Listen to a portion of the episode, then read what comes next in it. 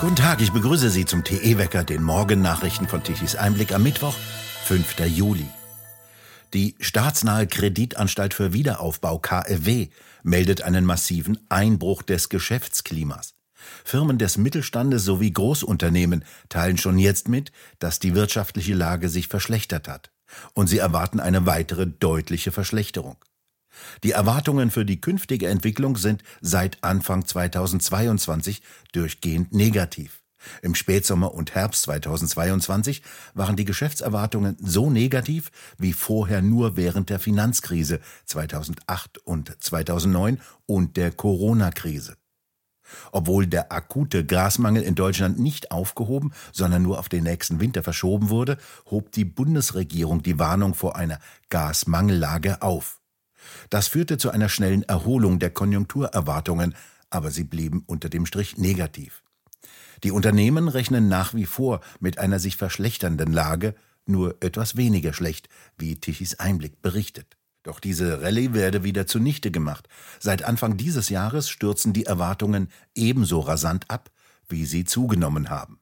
Gleichzeitig bewerten gerade Großunternehmen die wirtschaftliche Lage schon aktuell als schlecht während die Einschätzung der mittelständischen Unternehmen um den Wie-immer-Punkt schwanken. Die Erwartungen der Großunternehmen des Landes sind auch deutlich schlechter als die des Mittelstandes. Die Pressemitteilung der KfW mit dem Titel Geschäftsklima im Sturzflug versucht, den verheerenden Daten einen optimistischen Klang zu geben, indem sie in ihrer Abschlussbemerkung eine Konsumerholung und den Inflationsrückgang in Aussicht stellt. Seit 2019 ist die deutsche Wirtschaft nicht mehr gewachsen, sondern von Jahr zu Jahr geschrumpft oder bestenfalls stabil geblieben, bei einer durch Zuwanderung wachsenden Bevölkerung. Wirtschaftsinstitute und die KfW selber rechnen mit einem weiteren leichten Schrumpfen der Wirtschaftsleistung Deutschlands im Gesamtjahr, aber einer mehr oder weniger starken Konjunkturerholung im zweiten Halbjahr. In Brandenburg würde bei Wahlen jetzt die AfD stärkste Partei werden. Wenn am kommenden Sonntag Landtagswahl wäre, würde sie 28 Prozent der Stimmen holen und damit stärkste Kraft werden. Dies sind mehr als 4,5 Prozentpunkte mehr als bei der letzten Wahl 2019. Die SPD verliert im Vergleich zur Landtagswahl 5 Prozentpunkte und landet nur noch bei 21 Prozent. Die CDU verbessert sich im Vergleich zu 2019, kommt aber über 18 Prozent nicht hinaus. Die Grünen kommen auf 9 Prozent, die Linke auf 10 Prozent, die Freien Wähler auf 5 Prozent. Die FDP fällt auf 3 Prozent und scheitert damit an der 5-Prozent-Hürde. Damit könnte SPD-Ministerpräsident Wojtke mit CDU und Grünen weiter regieren. Zusammen kommen sie auf 48 Prozent. Der Chef des Meinungsforschungsinstitutes INSA, Hermann Binkert, zu Bild. Auch als mit Abstand stärkste Kraft fehlten der AfD potenzielle Koalitionspartner, um eine Regierung bilden zu können. Deshalb sehe es im Moment so aus, dass es auch im kommenden Jahr wieder für die Kenia-Koalition reichen werde. Rot-Rot-Grün käme nur auf 40 Prozent und sei deshalb keine Option mehr. In Hessen bricht die FDP bei der neuesten Umfrage ein. Laut neuester Wahlumfrage vor der hessischen Landtagswahl am 8. Oktober in diesem Jahr des Berliner Institutes Wahlkreisprognose sinkt die FDP in einem ihrer Stammländer auf die 5-Prozent-Hürde. Dies ist ein Minus von zwei Prozentpunkten im Vergleich zur vorherigen Umfrage. Bei der letzten Landtagswahl in Hessen am 28. Oktober 2018 erzielte sie gerade einmal 7,5 Prozent. In Umfragen vor der Landtagswahl in Bayern liegt die FDP schon bei drei Instituten unter und bei einem an der 5-Prozent-Marke. Auch die CDU schrumpft in ihrem einzigen Kernland Hessen weiter mit minus drei Prozentpunkten auf nur noch 26 Prozent in der sogenannten Sonntagsfrage zur Wahl. Auch die SPD mit ihrer Spitzenkandidatin und der derzeitigen Bundesinnenministerin Faeser sinkt um 3,5 Prozentpunkte auf 20 Prozent. Für die AfD haben die Demoskopen des Wahlkreisprognoseinstitutes ein Plus von 6 Prozentpunkten ermittelt. Eine Steigerung von 13 auf jetzt 19 Prozent, dicht hinter der SPD. Die in Hessen mitregierenden Grünen wachsen um 2 Prozentpunkte und bringen jetzt in der Hessen-Umfrage auf 18 Prozent. Auch Freie Wähler und Linke legen leicht zu, bleiben aber mit 3,5 bzw. 2,5 Prozent abgeschlagen unter der 5-Prozent-Hürde. FDP-Chef Lindner hatte jüngst seine neue Verbundenheit zur Linken dargetan. 34 Jahre nach dem Ende der SED-Diktatur hatte er gesagt, im Notfall könne man noch die Linkspartei wählen statt AfD.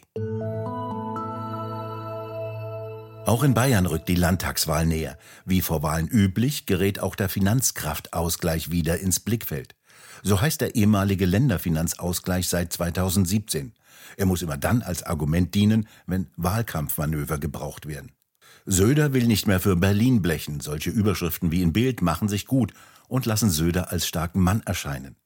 Das bayerische Kabinett beschloss am Dienstag, die bereits angekündigte Klage noch vor der Sommerpause einzureichen. Bayern brauche künftig mehr Geld daheim, so Söder. Bayerisches Geld ist einfach besser in Bayern aufgehoben als in Bremen, Berlin oder anderswo, so Söder laut Bild. Das Ausgleichssystem sei inzwischen tief ungerecht.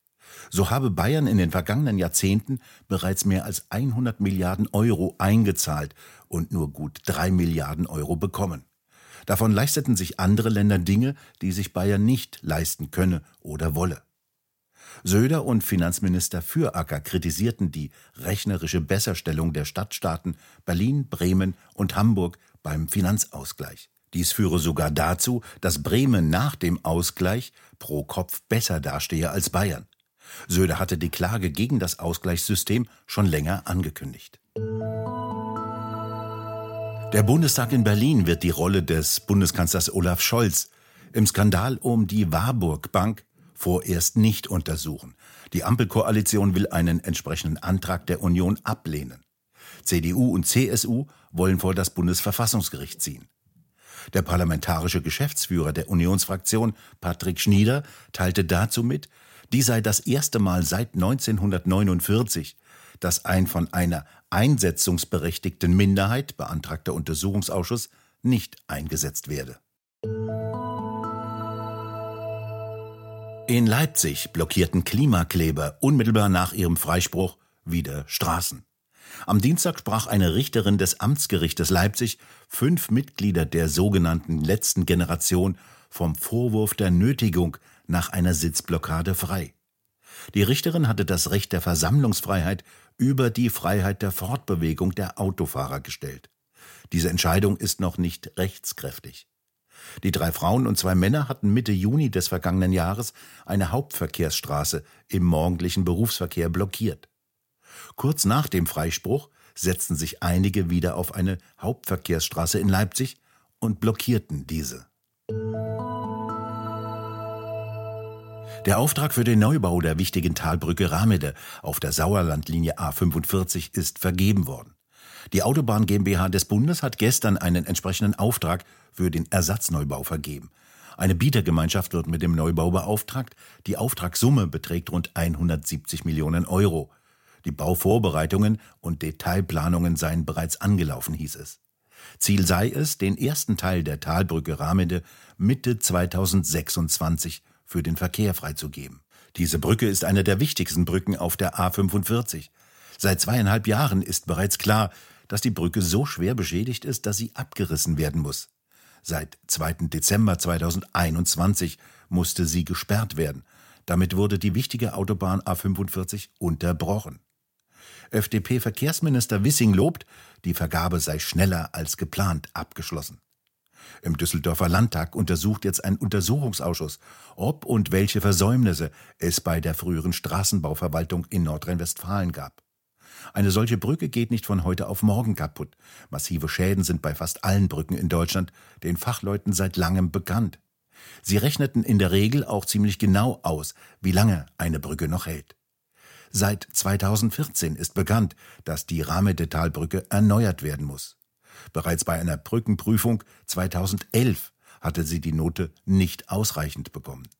Untersucht wird auch die Rolle, die Ministerpräsident Wüst spielte. Der war Verkehrsminister in Nordrhein-Westfalen. In dessen Amtszeit fiel auch die Verschiebung des Neubaus dieser wichtigen Brücke, der bereits beschlossen war. Wüst zeigte sich früher gern auf einem Liegendraht und betonte, wie sehr Radschnellwege ausgebaut werden müssten. Immerhin hatte er noch betont, die wachstumsstarke Wirtschaft in Südwestfalen benötige eine gute Anbindung, doch praktisch geschehen ist nichts. Lange Jahre regierten die Genossen in Nordrhein-Westfalen und kümmerten sich um Radwege, vergaßen Straßen und vor allem Brücken. Kaum eine funktionsfähige Brücke führt mehr über den Rhein. Eindrucksvolle YouTube-Videos zeigen, wie schnell chinesische Brückenbauer gigantische neue Brücken errichten können. Ein Sturmtief zieht von den Niederlanden über Norddeutschland und bringt sehr kräftigen Wind mit. Dessen Kaltfront wird am Nachmittag über den Osten und Südosten Deutschlands ziehen und Regen sowie vereinzelte Gewitter mitbringen. Wie weit die Front in die Mitte reichen wird, ist noch nicht sicher. In jedem Fall wird es sehr windig. Orkanböen bis zu 100 Kilometer pro Stunde sind im Nordwesten und Norden im Laufe des Tages bis hin zum Abend möglich. 80 bis 90 Kilometer pro Stunde sollen es sogar bis in die Landesmitte werden. Dabei können sogar Bäume umgeworfen werden. Der Süden und Südwesten wird davon eher nicht berührt. Die Temperaturen reichen von 17 Grad an der Küste bis 25 Grad im Süden. Am Donnerstag ziehen noch die Reste ab und dann wird es trockener und zum Wochenende hin deutlich wärmer. Und nun zum Energiewendewetterbericht von Tichys Einblick. Es gibt heute Wind, viel Wind, also ein Überangebot an Strom zu bestimmten Zeiten. Die Strompreise werden also wieder ins Bodenlose sinken. Gestern Mittag um 12 Uhr benötigte Deutschland eine elektrische Leistung von 68,8 Gigawatt. Die konventionellen Kraftwerke lieferten dazu 17 Gigawatt und die 3 Millionen Photovoltaikanlagen 33,4 Gigawatt. 23 Gigawatt kamen um 12 Uhr von sämtlichen 30.000 Windrädern. Eine überschüssige Leistung von rund 13 Gigawatt musste um 12 Uhr mittags irgendwann irgendwo an den Mann bzw. an das Land gebracht werden. Das ging nur mit einem Strompreis von 7 Cent pro Megawattstunde, also fast verschenkt. Immerhin musste gestern Deutschland nichts dazu bezahlen, dass Nachbarländer den Strom abnehmen. Wir bedanken uns fürs Zuhören. Schön wäre es, wenn Sie uns weiterempfehlen. Weitere aktuelle Nachrichten lesen Sie regelmäßig auf der Webseite tichiseinblick.de und wir hören uns morgen wieder, wenn Sie mögen.